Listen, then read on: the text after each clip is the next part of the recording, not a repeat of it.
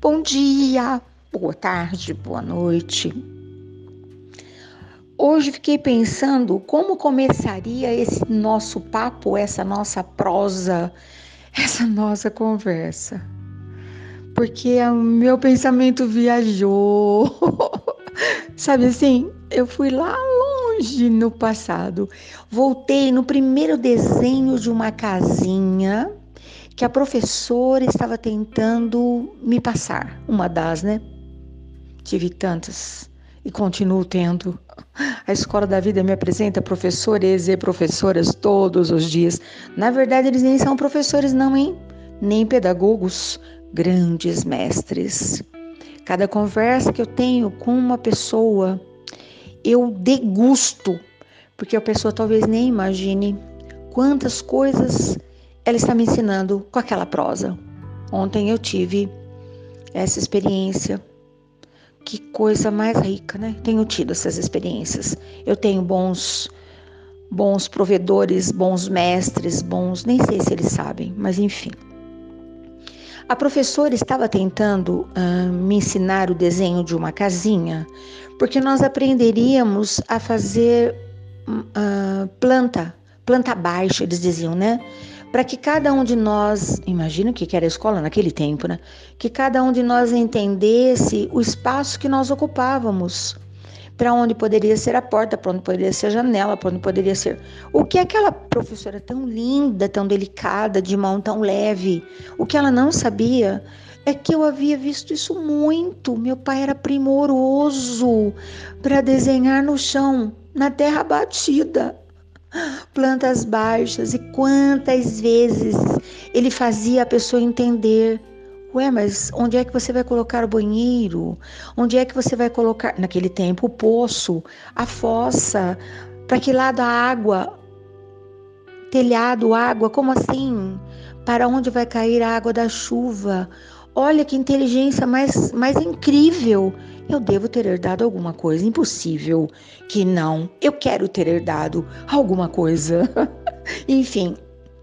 E quando a professora desenhou aquela a, a, parede, o telhadinho, me falou: aqui as curvinhas. Depois você vai fazer cada telha. Que capricho. Bom, o tempo passou, hoje tudo mudou. E por que eu me lembrei de tudo isso? Uma amiga está muito feliz, ela está construindo a sua primeira casa. Minha amiga foi durante muito tempo uma investidora. Então havia um loteamento, ela comprava um lote, pagava nem sei quantas parcelas. Estava lá o lançamento de um, de um prédio de apartamentos, ela comprava um apartamento, pagava nem sei quantas parcelas. Quando ela juntou tudo isso, nesse momento de pandemia, que loucura, que audácia, que atrevimento, ela resolveu investir em si própria. E ela negociou e transformou tudo que ela constituiu durante uma vida inteira numa construção. Ela comprou um terreno num condomínio fechado, não condomínio de luxo, condomínio pequeno, porém tem autonomia para construir a sua própria casa. Avaliou várias plantas baixas com todas as possibilidades e está uh, para se mudar, na verdade. E ela me contou algo, contou várias coisas, ela vem me contando, né? E eu fiquei viajando na maionese. Primeiro, ela me contou que agora não está mais na moda que o, o telhado seja aparente eu falei, uia? Ela falou, é, porque na verdade a ausência de árvores faz com que o vento possa incidir é, sobre os telhados e os beirais expostos ficam muito expostos e podem sair voando para lá e para cá. Falei, sério? que coisa, né? Então agora os telhados estão todos escondidos. Eu não havia prestado atenção nisso, né? Mas ontem, quando eu saí para a rua, já vi realmente umas coisas quadradas que parece que não tem telha, claro que tem, né? Mas enfim, é moda. Agora, passada mesmo, engomada, embalada a vácuo, pronta para ser despachada via Sedex. Eu fiquei quando ela me mandou o retratinho da cozinha. E a explicação, né? Ai, amada, agora não usa mais eh, revestimento, azulejo, nada disso na parede. É verdade? Não. E eu pensei num grande amigo meu que quando vendeu a sua primeira colheita de tomate, ele, ele, a família plantava tomate, ele ganhou um dinheiro danado e ele comprou azulejo e revestiu todas as paredes da casa de tão promissor e aparente riqueza que demonstrava é, esse revestimento todo. Aqui na minha rua eu tenho muros revestidos de piso. Meu Deus, porque era assim, ostentar uma riqueza, né? Agora não é mais assim? Ah, que legal, né? Ela disse: não, agora uh, faz um cômodo grande que seja a cozinha e já o lugar onde você vai receber seus amigos. Eu pensei que amigos quando acabar a pandemia, talvez seja isso, né? Então, o fogão fica bem no meio da cozinha, uma foto linda, inclusive. No meio da cozinha, para todo mundo ver o que você está fazendo. É quase uma apresentação de. Como chama? Concurso de, de gourmetização? É mais ou menos isso. Vem cozinhar comigo? É. Aí os convidados ficam sentados ali, bebericando, se alternam, um tempera, outro faz, outro lava, sei lá o quê. E as paredes são pintadas de uma tinta que ela até me falou o nome que eu não vou lembrar. E podem ser uh, repintadas, mudar, mudar de cor, tal, tal, tal. Coloridos, muito bonito o negócio. E eu fiquei boba. As panelinhas penduradas na parede, uh, os utensílios pendurados na parede. Falei, ah, eu conheço um monte de gente que ia adorar ver tudo isso. Por falta de recursos no passado, tacava-se um prego na parede e pendurava o tacho de cobre de fazer doce. Diz que faz mal, sei lá. Comi doce de tacho de cobre uma vida inteira. Só fiquei mais lombrigada. Ai, que delícia. Uh, panelinhas, a, a tábua de carne, a colher de pau, que diz que não podia, tá na moda de novo vai entender. Melhor guardar, eu acho, né? Enfim, eu pensei, que coisa. Demos tantas voltas, né? Ah, tô vendo tudo voltando aí. Porque na minha meninice, geralmente o chão era de chão, sabe assim? A terra em que os seus pés pisam. A diferença é que geralmente os cômodos eram construídos um nível um pouco acima da, da do, do, do, quintal. Fazia-se um, um quadrado mais alto, né, de pedras e se colocava ali em cima. A casa tinha sempre um, um degrauzinho, que aliás era uma delícia sentar ali no final do dia apenas com a luz da natureza para poder escutar as histórias que cada um tinha para contar, aumentar o repertório, enfim.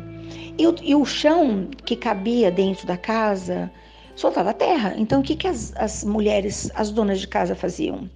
uh, molhava o chão, varria, molhava o chão, varria. Aquilo ia ficando duro, firme, chão, terra batida. Não soltava uma poeirinha, você podia deitar ali no chão que não sujava a sua roupa. Aí depois alguém modernizou, porque é o progresso que chega, não tem jeito, né?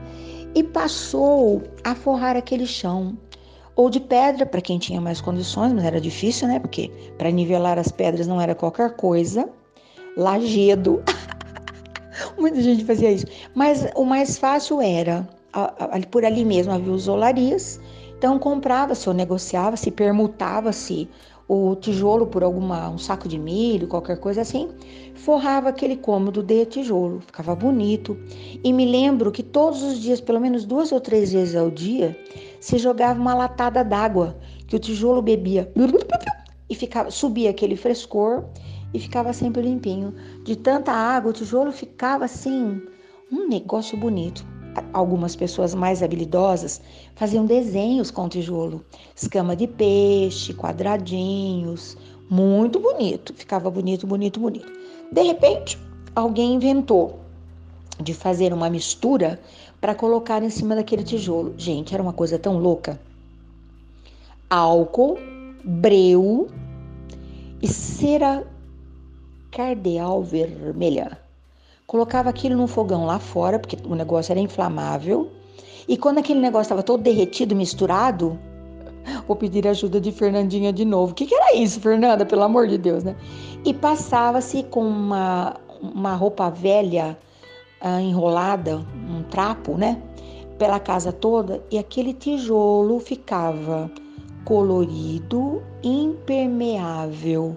Aí era uma beleza, né? Já não havia mais aquela porosidade do tijolo, mas havia impermeabilidade, como se fosse um verniz. Era um verniz, né? Aí depois passava cera, passava escovão, a criançada adorava ficar encarapitada no escovão, enquanto a mãe ou o irmão mais velho puxava de um lado para o outro, né? Que loucura, não, porque não havia academia, tá? E eu fiquei pensando, ah, depois disso lembrei também que havia habilidade de algumas pessoas que treinavam isso exaustivamente e um amigo ensinava o outro, que era quando sobrava um restinho de cimento, passava ali naquele chão e alguém ia jogando água e o outro ia passando a desempenadeira, até que aquilo ficasse liso, já não precisava mais a mistura de breu. Chamava cimento queimado. E me lembro de ver meu pai jogando cimento de de várias temperaturas, eu acho, né? Um pouquinho de, de pó de carvão, ficava aquela, aquela mancha naquele cimento queimado com brilho, parecia um mármore, que coisa linda. Quando fazia na parede chamava barra lustro. Não, e as pessoas pagavam uma fortuna para ter um meio metro de barra lustro num, num cômodo da casa, parecia mármore. Posso te falar? Você conhece alguém que faz isso? Vai encomendar, porque do jeito que a moda vai indo, daqui a pouco a gente vai fazer de novo. Chão de tijolo, de cimento queimado, de barra lustre. Tudo isso por conta de uma novidade que a amiga me contou. Vou pendurar minhas panelinhas na parede, né? Ai, não tem problema nenhum, porque você já escolhe a panela que você quer. A parede não é de azulejo, você pode pendurar a panela direto da pia logo ali. Ah, tô gostando desse negócio. Eu tô gostando muito. As colheres de pau, sabe? A maior, menor, a menor, a menor. Você chega na pititica. Eu sou apaixonada por uma colher de pau.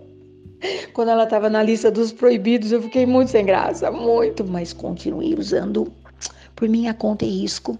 Colher de bambu. Ai, que coisa mais chique. Bom, claro que essa conversa toda tão comprida que eu estou tendo hoje tem propósito. Lógico que tem. O que eu quero muito que volte urgentemente na moda os bons costumes, as boas palavras, as saudações, o sentimento de gratidão, sabe? Quando aquele homem da roça reverenciava o céu, quando dizia para o amigo: Vamos parar para tomar um café? Já são três horas da tarde. Ele não olhava no relógio. Ele já sabia. Ô, oh, compadre, hoje nós vamos fazer outra coisa porque aquela nuvem está anunciando chuva. Olha, o passarinho está falando que vai acontecer tal coisa. Essa sabedoria intrínseca, desenhada, codificada, implantada, usa o nome que você quiser, não se usa mais para nada pois eu vou desligar meu celular agora, assim que eu mandar a historinha para você, e vou lá no meu quintal, ver se eu consigo olhar na nuvem e descobrir o que, que ela tem para me falar hoje. Ah, eu já vou agradecer de antemão, porque eu sei, os beija-flores estarão lá, tirando todo o néctar, néctar da minha florzinha de boldo, da minha lanterninha chinesa eles fazem isso enquanto eu boto roupa no varal. Deve de ter algum recadinho escondido, porque eles não iam perder tempo de ficar dançando verdejante diante dos meus olhos verdes a troco de nada, não é? A moda aí na sua casa já mudou muito? Tá voltando lá no que era antes? E você tá pensando, ué, mas por que, que eu corri tanto? Ah! Depois você me conta. Até amanhã.